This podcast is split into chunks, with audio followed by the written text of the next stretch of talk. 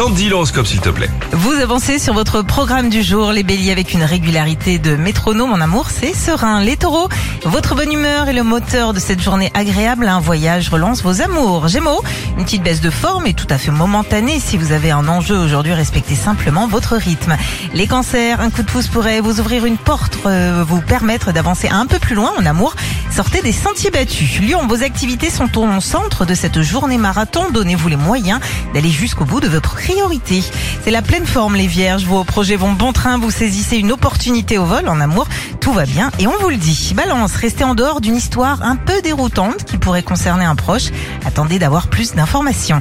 Scorpion, votre communication est excellente, mais vous devez accepter un avis différent du vôtre. La tolérance est un atout.